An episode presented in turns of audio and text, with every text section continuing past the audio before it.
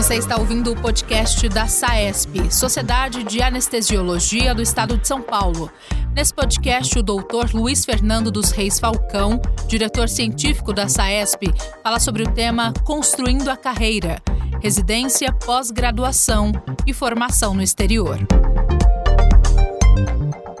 Eu me formei há mais de 10 anos, então há 14 anos. E de lá para cá, eu consegui aprender muito, principalmente com muitos colegas mais velhos, aonde esse compartilhamento de experiência é, ajudou a iluminar o meu caminho. E é essa a ideia aqui.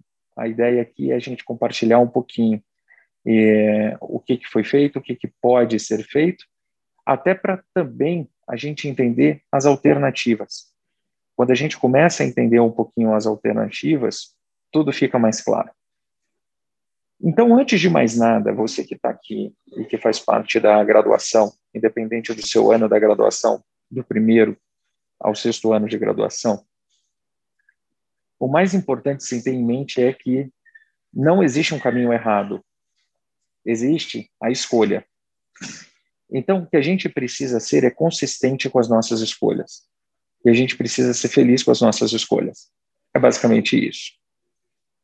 Não existe um caminho errado, qual especialidade que eu vou fazer, ou se eu vou fazer uma pós-graduação estrito senso ou não. A gente vai discutir um pouquinho mais o que, que é isso, um mestrado, um doutorado, um pós-doutorado. Se eu vou fazer uma formação no exterior ou não. Se eu vou me formar e vou voltar para minha casa porque minha família mora no interior, ou se eu vou me formar e vou ficar num grande centro.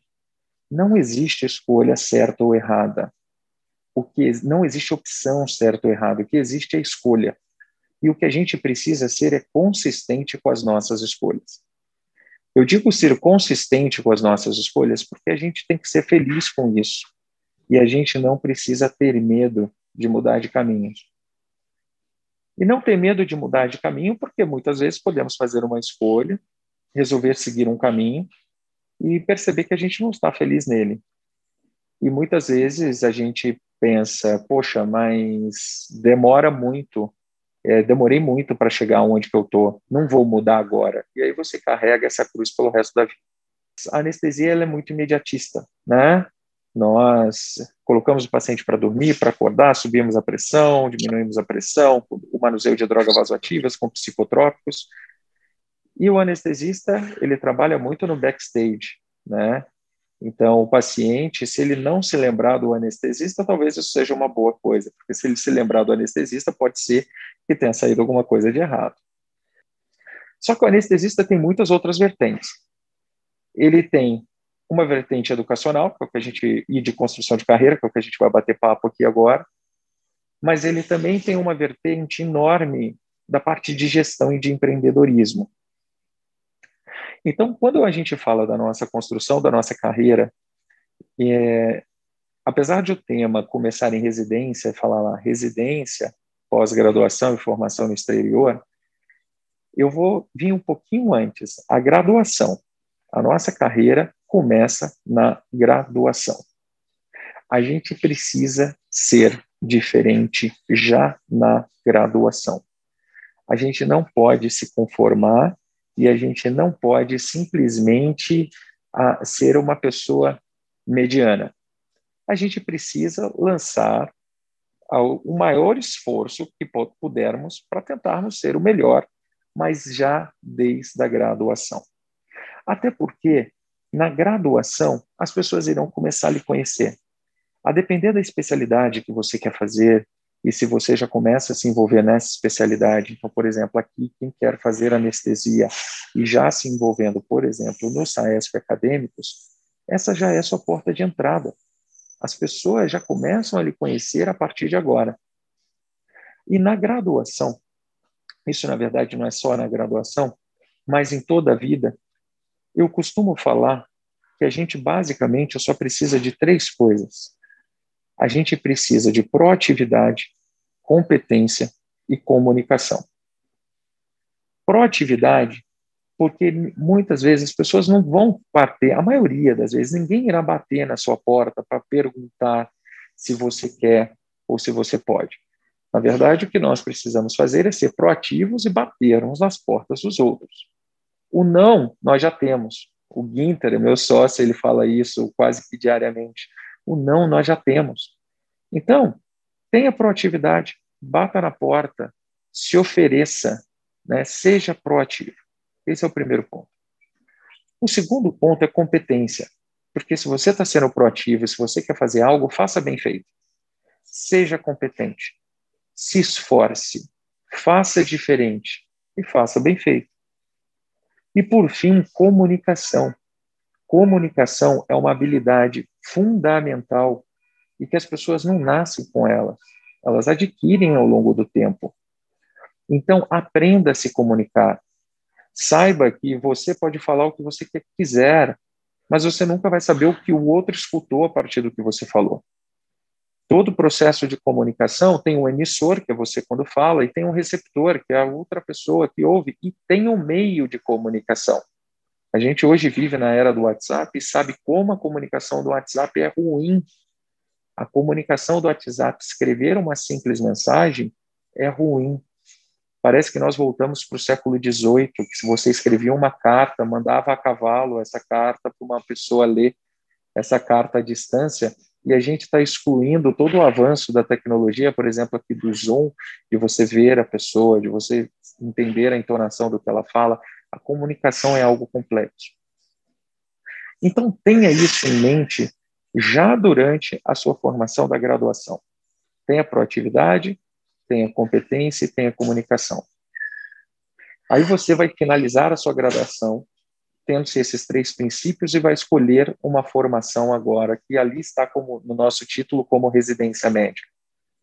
Mas eu preciso fazer residência médica? Quais são as opções que nós temos no Brasil para nossa pós-graduação?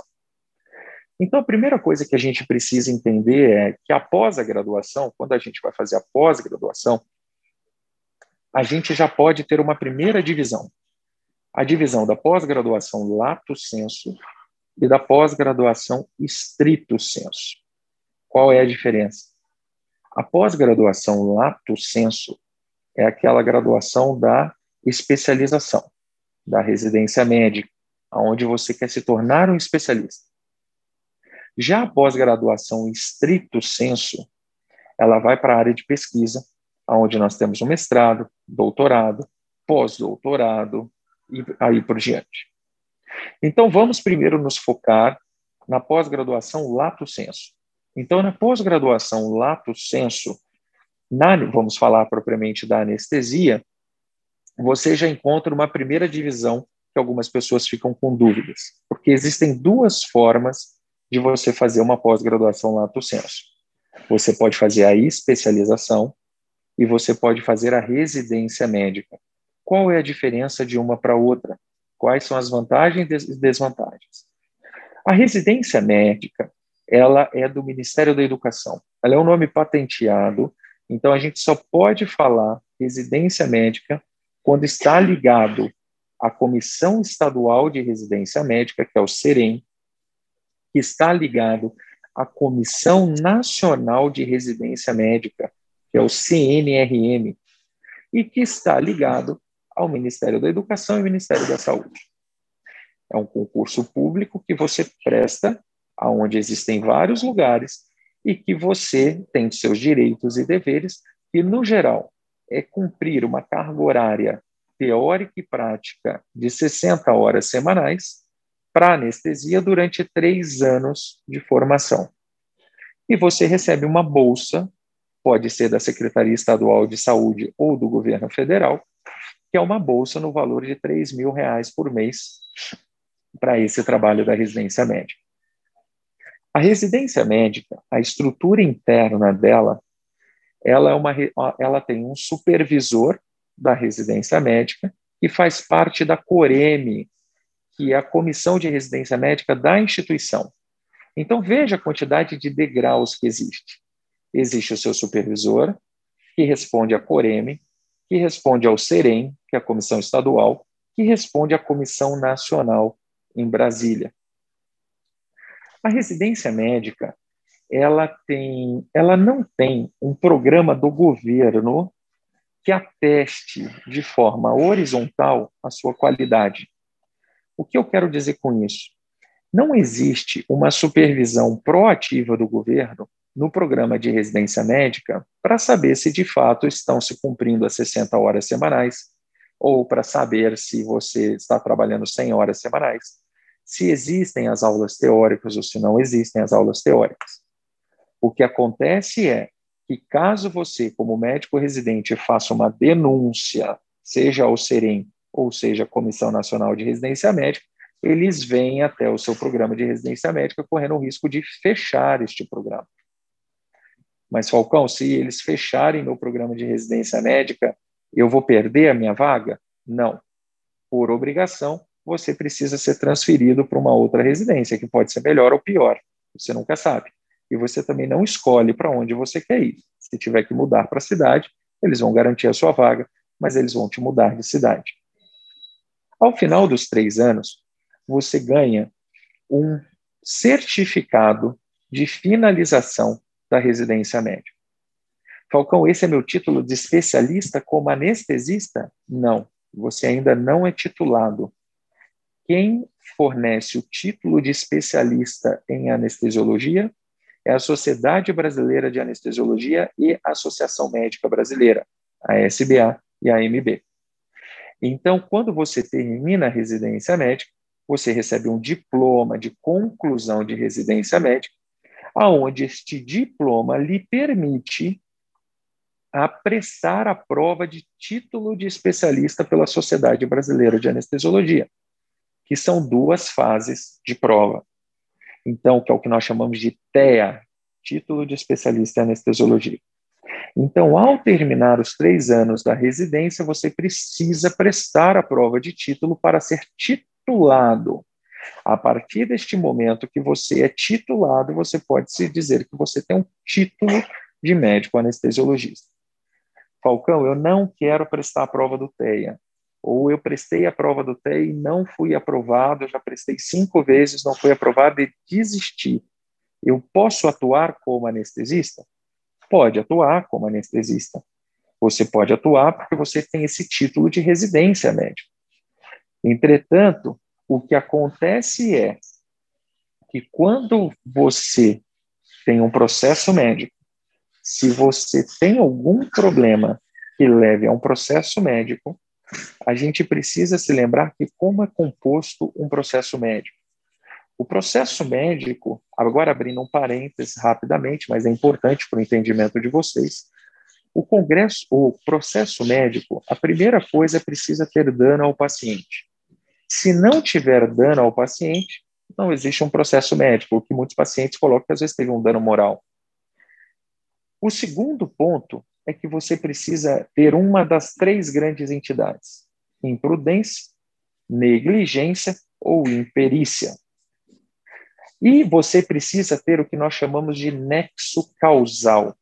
Isso significa que uma desses três grandes pilares, ou a imprudência, ou a imperícia, ou a negligência, teve um nexo causal com o dano do paciente.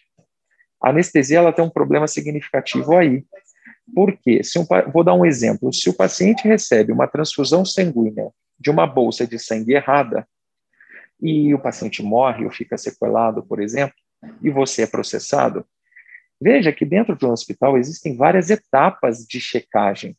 Né? Então, quando se doa o sangue, há checagem do sangue. Quando chega na, na, no banco de sangue, há checagem do sangue. Quando se dispensa o sangue, há checagem do sangue. Quando chega no centro cirúrgico, há checagem do sangue. E você, anestesista, há checagem do sangue ao fazer a transfusão. Acontece que de quem foi o nexo causal dessa lesão? Do anestesista. Porque o anestesista que conectou o sangue no paciente e fez a transfusão. O fato de ter errado dentro do banco de sangue, isso não teve um nexo causal direto com o paciente. Ele sim, pode ser envolvido e será envolvido mas não da mesma forma que o anestesista. Por que eu citei esse exemplo? Porque ao esse processo chegar no juiz, o juiz avalia: houve negligência? Talvez não tenha ocorrido negligência. Né? Houve imprudência? Não, não houve imprudência. Ele é perito para fazer isso? médico anestesista, me mostra aqui o seu título de especialista em anestesista para anestesia para saber se você é perito. Pode ser que ele interprete que o fato de você não ter o título de especialista, você não é perito. Fecha parênteses. Então vamos voltar ao programa de residência médica. Continue ouvindo o Dr. Luiz Fernando dos Reis Falcão, diretor científico da SAESP, com o tema Construindo a Carreira, Residência, Pós-Graduação e Formação no Exterior.